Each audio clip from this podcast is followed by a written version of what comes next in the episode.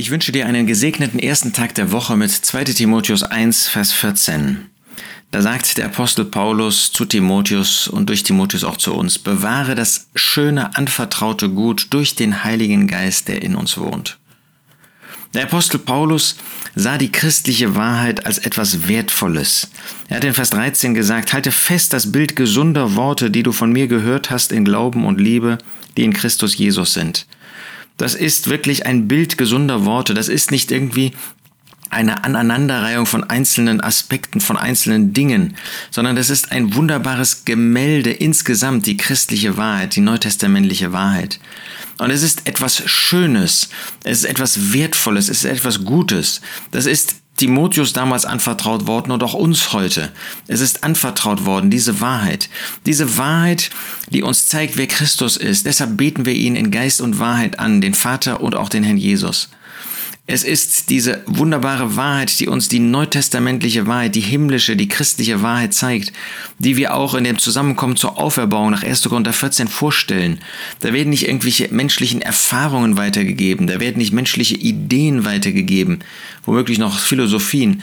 Nein, da wird das weitergegeben, was Gottes Wort uns über die Person des Herrn Jesus, über das Werk des Herrn Jesus, über das, was uns als Christen geschenkt worden ist in dem Herrn Jesus, über die Versammlung Gottes, über das Reich Gottes, was uns dort mitgeteilt wird. Bewahre das schöne anvertraute Gut, das ist uns anvertraut worden. Es ist uns anvertraut worden, damit wir äh, es festhalten, damit wir darin leben, damit wir es weitergeben, damit wir es verkündigen. Tun wir das? Ist das etwas, was wirklich ein Gut für uns ist, was etwas Wertvolles für uns ist? Und es ist uns anvertraut worden durch den Geist Gottes. Und das können wir auch nur bewahren durch den Geist Gottes. Der Heilige Geist, der in uns wohnt persönlich und der auch in der Versammlung in der Gemeinde Gottes gemeinschaftlich wohnt, er ist derjenige, der uns diese Dinge wertvoll macht, der uns diese Dinge erklärt, der uns in diese Dinge einführt und in dessen Kraft und in dessen Person wir diese Dinge auch bewahren können. Tun wir das? Sind wir treu darin? Lesen wir treu das Wort Gottes? Lesen wir fleißig das Wort Gottes?